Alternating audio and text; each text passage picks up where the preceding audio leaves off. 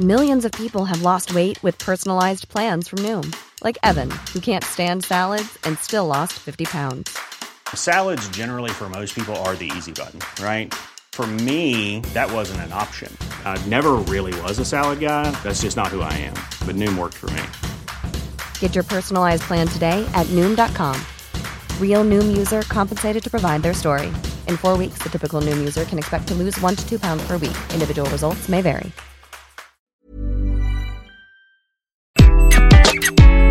Bonjour, je suis Gaël Châtelain-Berry, bienvenue sur mon podcast Happy Work, édition spéciale. Dans cet épisode, je reçois Hélène Gemeling, qui est directrice des ressources humaines de Nespresso France depuis 7 ans. Dans cet épisode, nous allons parler de présentéisme numérique, de déconnexion, nous allons parler également de fidélisation et enfin des grandes tendances RH pour les années à venir.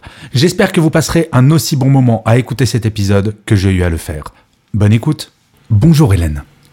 Bonjour Gaël. Alors, comme d'habitude, je vais vous présenter très rapidement. Vous avez intégré le groupe Nestlé il y a plus de 30 ans et occupé des postes de DRH au sein de différentes activités du groupe et vous êtes directrice des ressources humaines de Nespresso France depuis 7 ans. Alors, je dois bien vous dire que je participe un petit peu à votre salaire car je suis un gros fan de cette marque et je dépense beaucoup d'argent au café.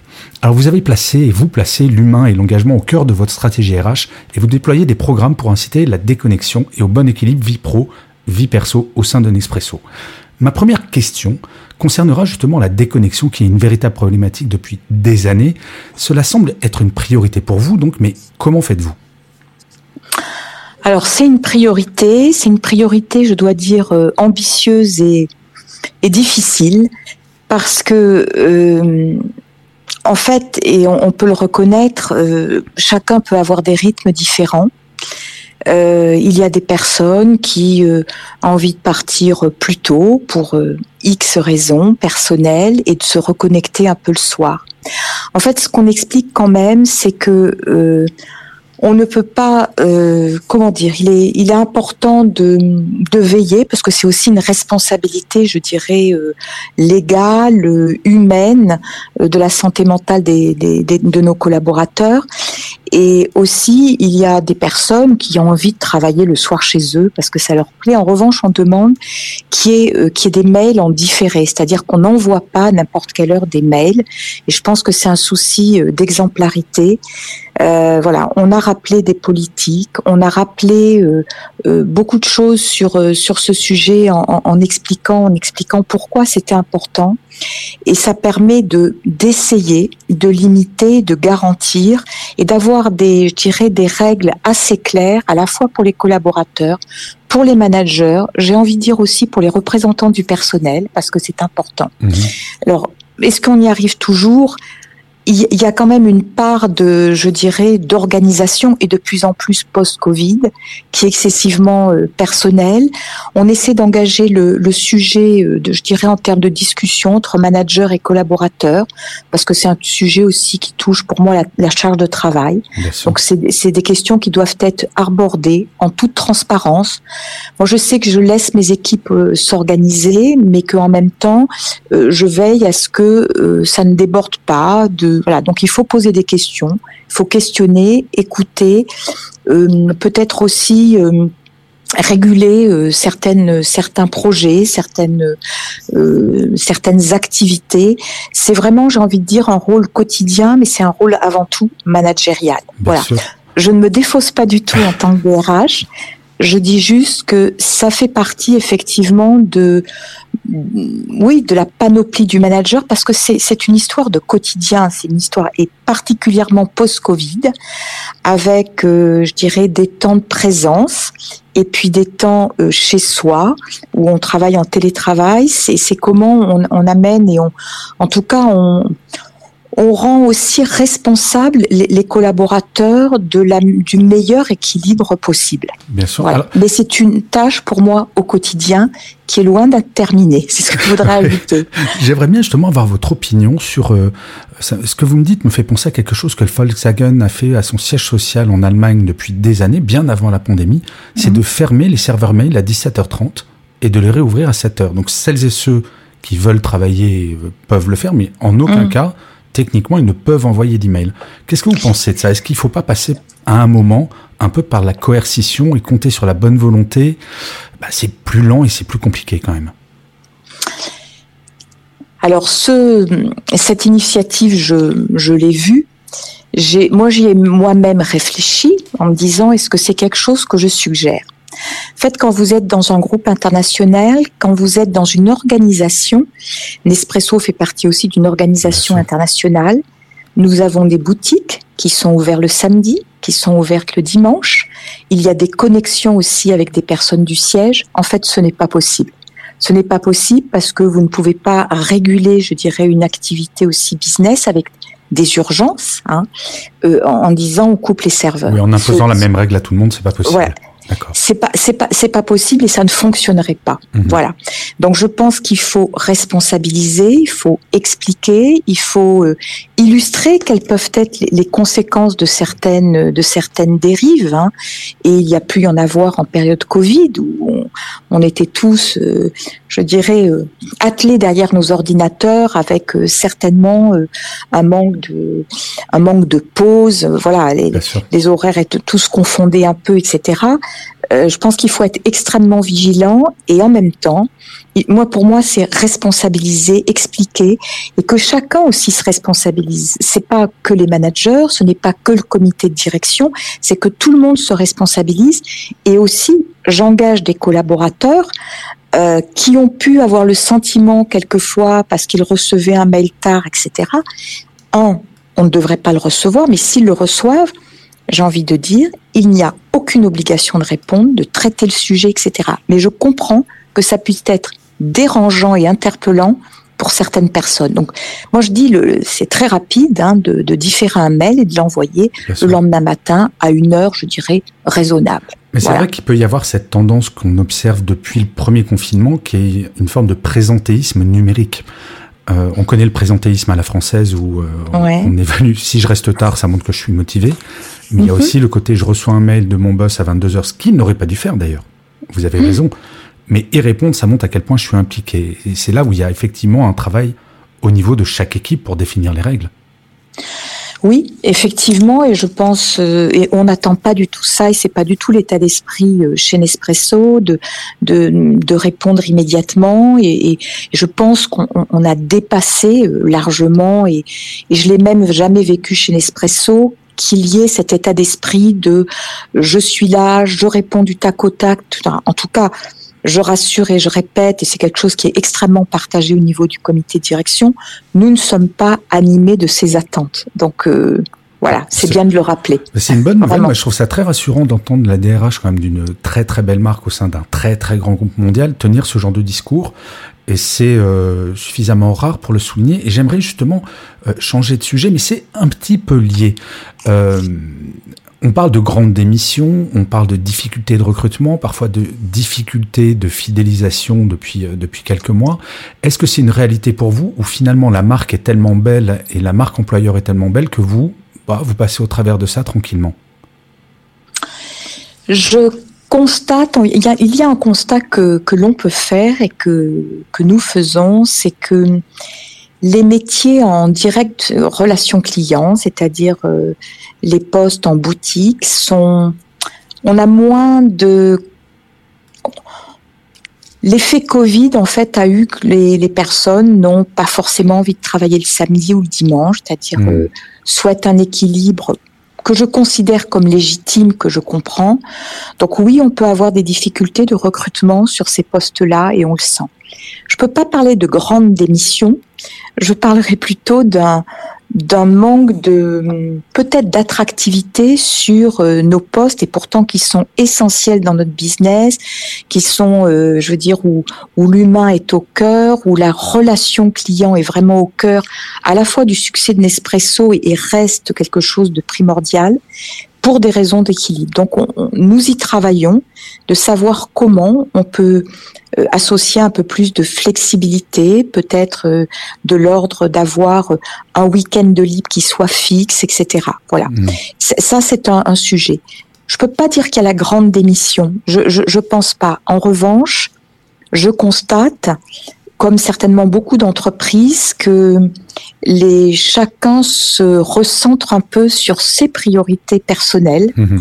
Là où il y avait un, un fort goût du collectif, nous devons particulièrement y veiller parce qu'il y a une, je dirais, un repositionnement assez fort sur un équilibre que je comprends. Hein, on peut pas tout donner à l'entreprise, c'est, c'est pas le sujet, mais une priorisation qui est un peu différente.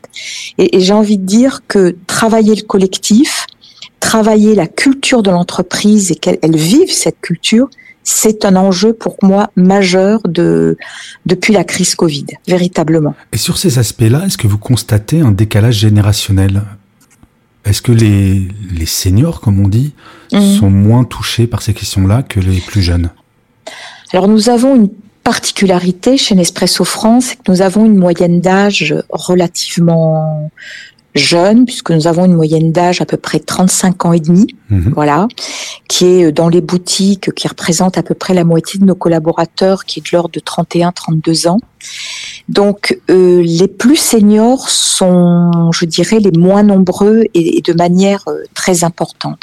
Donc je, je, je, je constate pas du tout de décalage euh, de génération et, et pour les plus seniors, euh, pour en faire partie, mais pour d'autres euh, d'autres personnes, je sens pas du tout ce décalage de génération. C'est pas en tout cas, euh, on pourra y veiller pour l'avenir et bien sûr, on ne peut jamais dire jamais, mais ce n'est pas un sujet de préoccupation. Voilà, véritablement, Non, C'est intéressant. véritablement. Parce que parfois, j'entends des, des dirigeants ou des dirigeantes dire euh, oui, on a adapté véritablement notre stratégie euh, RH aux générations Y et Z, et finalement, ce sont Mhm. les X qui se sentent complètement abandonnés. Vous, ce que vous dites, c'est globalement, Bah, il n'y a oui, pas puis- de différence. Et je fais partie des personnes qui pensent que véritablement il faut pas opposer les générations Mm. et que de tout faire pour les générations Z, je pense qu'il faut aussi qu'on veille à euh, à cet équilibre euh, de vivre ensemble, de, de transmission aussi quand il y a lieu. Mais très honnêtement, je ne constate pas, enfin ce n'est pas une problématique actuelle chez Nespresso France. Voilà. Véritablement. Alors, est-ce que vous, en tant que DRH dans, ce très beau groupe qu'est vous avez constaté une évolution du rôle des RH entre avant et après la pandémie? Parce que j'ai beaucoup parlé avec des DRH qui me disent, oui, malgré tout, au COMEX, on ne parle pas tout à fait pareil maintenant et que les, les RH sont véritablement devenus stratégiques. Est-ce qu'il y a eu un changement, une transformation, une évolution ou finalement cette culture RH était déjà présente avant la pandémie? Alors, il est, certain que pendant la crise Covid, euh, mes équipes et moi-même, nous avons été euh, sur le front Oui, et sur le pont. Qu'est-ce qu'on vous a plaint voilà, véritablement. Euh, le, alors, je dirais que le, le point important pour moi, c'est que il y a eu une meilleure appréciation et prise en compte euh, des risques, des, hum, des situations critiques que pouvaient vivre nos collaborateurs, que nous avions abordées de manière antérieure hein, au Covid, mais qui se sont exprimées plus fortement parce que ça a été ben, pour tout le monde d'une telle violence. Ça a été un accélérateur de tendance. Ça a fait. été un accélérateur. Hmm. J'ai envie de dire que le, de manière très simple, le positionnement de, de l'ADRH euh, au sein de Nespresso est véritablement une position euh, stratégique, une position de business partner. Alors bien sûr qu'il y a des moments, elle pourrait l'être encore plus.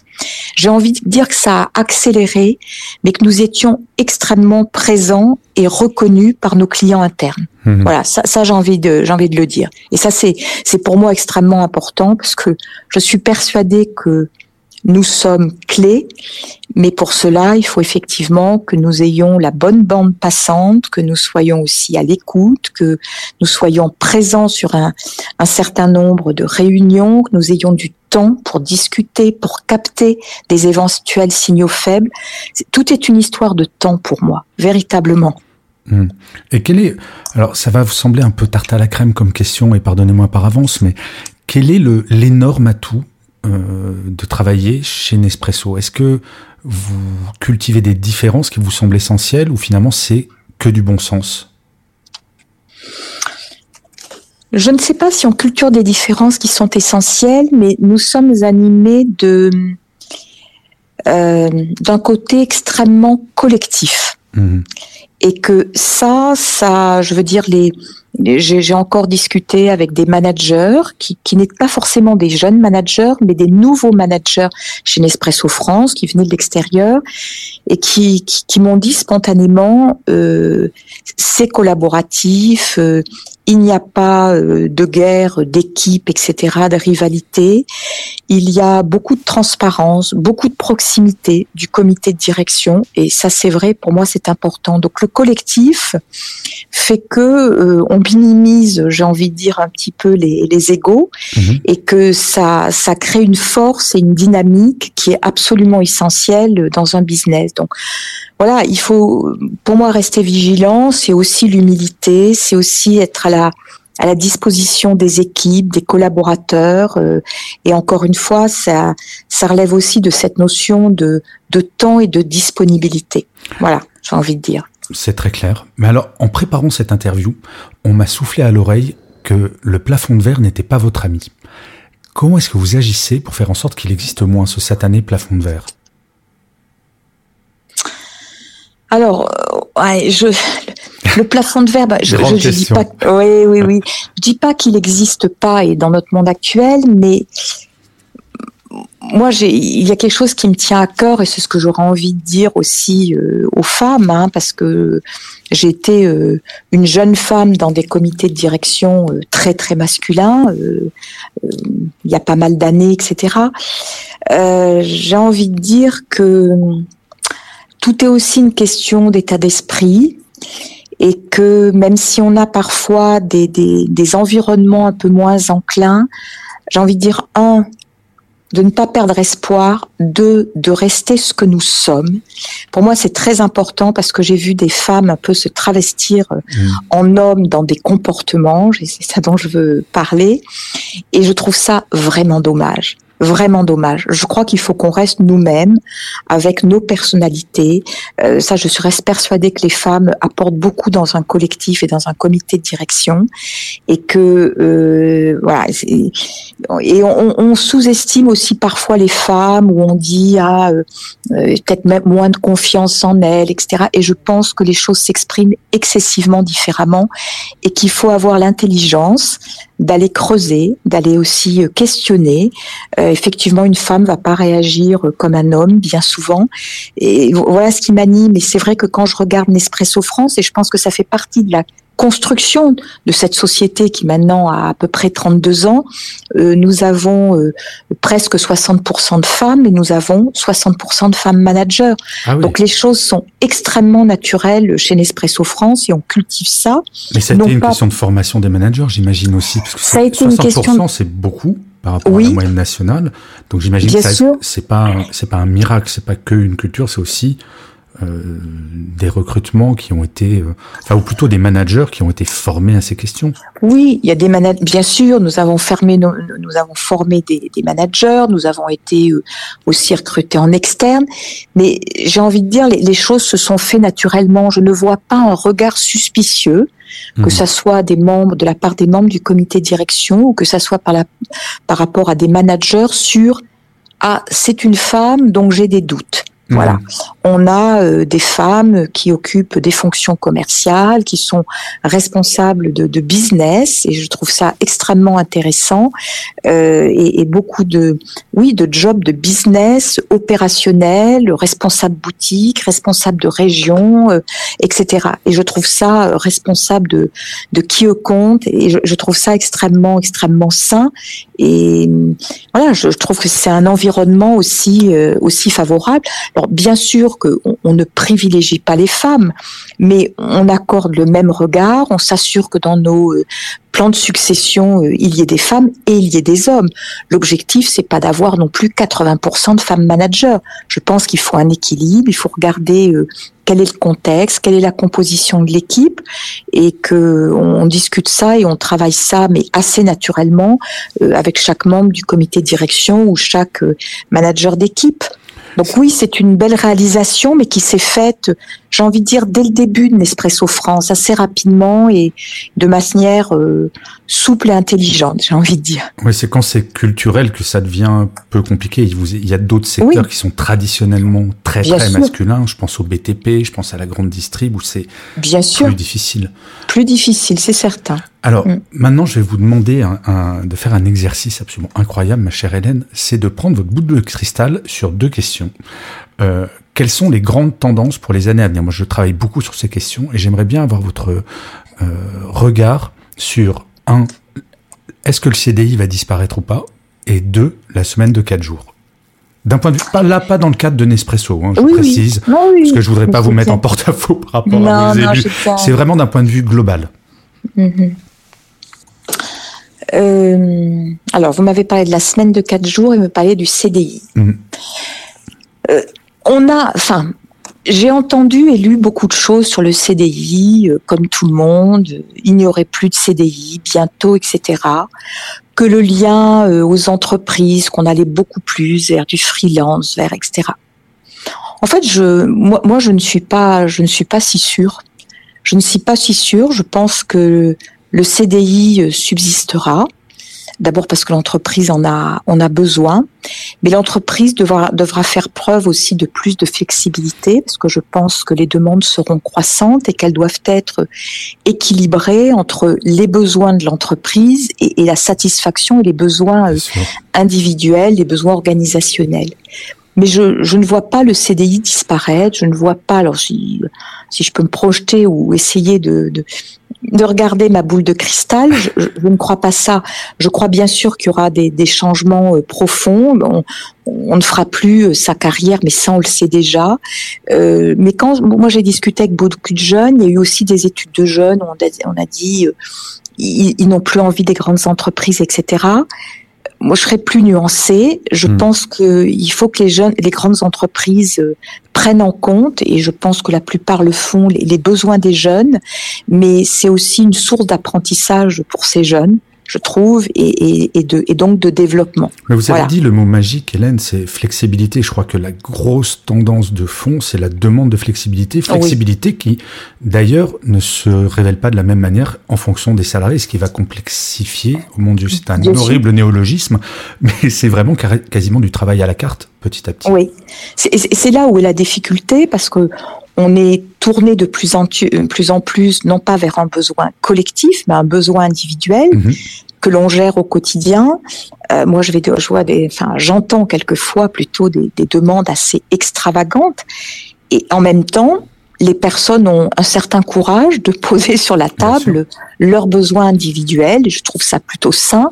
Et il faut être en capacité de, quand on dit non, d'expliquer aussi pourquoi. Voilà, parce qu'il y a toujours de très bonnes raisons. Donc ça, c'est une forme aussi de transparence, c'est de resituer quels sont les enjeux, quel est le besoin aussi de, de l'organisation et de l'entreprise. Hein.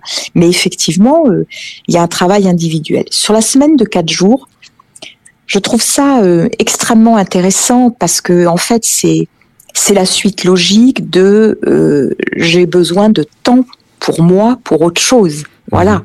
j'ai une vie d'entreprise, mais j'ai aussi besoin de me réaliser autrement tout en euh, tout en étant investi dans mon dans mon job. Donc ça ça va, je pense, en tout cas, ça doit bousculer euh, et interroger euh, les entreprises parce que je pense que ce n'est pas aussi facile que ça de de mettre en place cela avec un souci entre guillemets de pérennité et d'équilibre. C'est même très compliqué. C'est même très compliqué. Toute l'organisation du travail l'organisation, dans, toute la, je dirais, la, chaîne de valeur. Et donc voilà, je trouve que c'est des enjeux extrêmement, euh, enfin personnellement, je trouve que c'est extrêmement intéressant parce que je regarde un peu les initiatives qui sont menées. On peut penser à la Belgique, à l'Espagne, qui est allée vers des choses comme ça. Je crois qu'on a besoin, en tout cas moi, de mon point de vue, d'observer mais on ne peut pas balayer ce sujet-là parce qu'il s'inscrit dans dans une demande, dans une demande, c'est vrai, assez individuelle, individualiste, etc. Mais je crois qu'on a besoin de, de regarder ces, ces sujets-là et d'être en même temps prudent parce que quand on bascule dans une semaine de quatre jours, ça a effectivement, je pense, beaucoup de conséquences et ce n'est pas juste on met un jour ou deux de télétravail, c'est pas ça, c'est pas ça l'enjeu. Je le constate, les entreprises qui se lancent dans l'aventure et j'ai été très surpris, même des entreprises du BTP commencent à tester sur des chantiers et mhm. des chantiers c'est quand même, euh, enfin faut produire donc euh, et c'est vraiment du test and learn, c'est-à-dire que c'est mhm. pas, on n'impose pas une loi pour tout le monde, c'est test and learn et on voit chaque mm. équipe comment ça peut s'organiser. Mais c'est vrai que c'est très intéressant de regarder tout ça. Hélène, on arrive à la fin de notre entretien. Je passerai des heures à vous écouter. Mais nous arrivons à la fin et j'ai traditionnellement une dernière question euh, qui euh, est de demander à mon invité s'il a un mantra ou une citation préférée qui lui revient dans la tête, souvent, pas forcément en lien avec votre travail, quelque chose de personnel autour de d'un mantra ou d'une citation. Avez-vous une citation ou un mantra que vous voudriez partager avec nous et pourquoi? Euh, J'allais dire que j'en avais deux, mais de rester fidèle, tout ça, ces valeurs, de rester soi-même, ça j'en ai déjà parlé. Moi, ce qui m'a guidée un peu dans, dans ma vie professionnelle, et c'est vrai que j'aime beaucoup le, le, milieu de l'entreprise et j'y suis très investie. C'est alors je vais déformer un peu ce que John Fitzgerald Kennedy a dit, mais c'est ne te demande pas ce que l'entreprise peut faire pour toi, hmm. mais ce que tu peux faire pour cette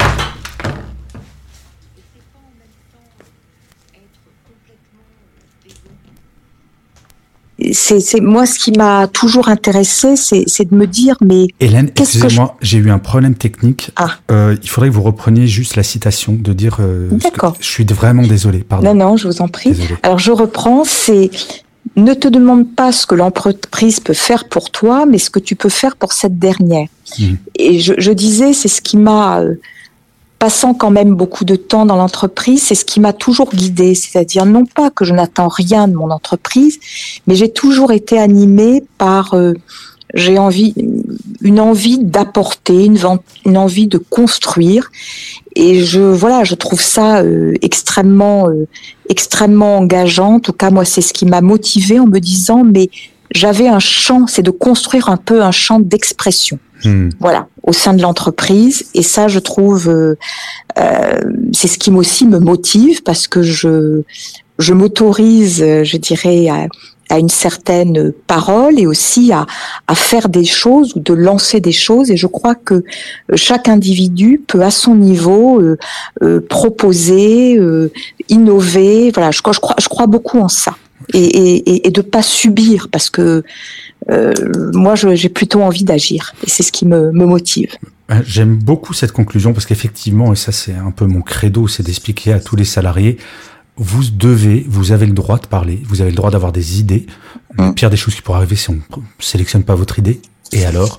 Bref, enfin voilà, se mettre dans l'action et effectivement, quand, euh, quand on pense avoir une bonne idée pour faire bouger les choses, bah, il, faut, il faut se lancer. Donc bah, merci beaucoup pour cette citation, merci beaucoup pour le temps que vous m'avez accordé. Merci Gaël, avec beaucoup de plaisir. Il ne me reste plus qu'à vous souhaiter une très bonne fin de journée et prenez soin de vous surtout. Merci beaucoup, au revoir.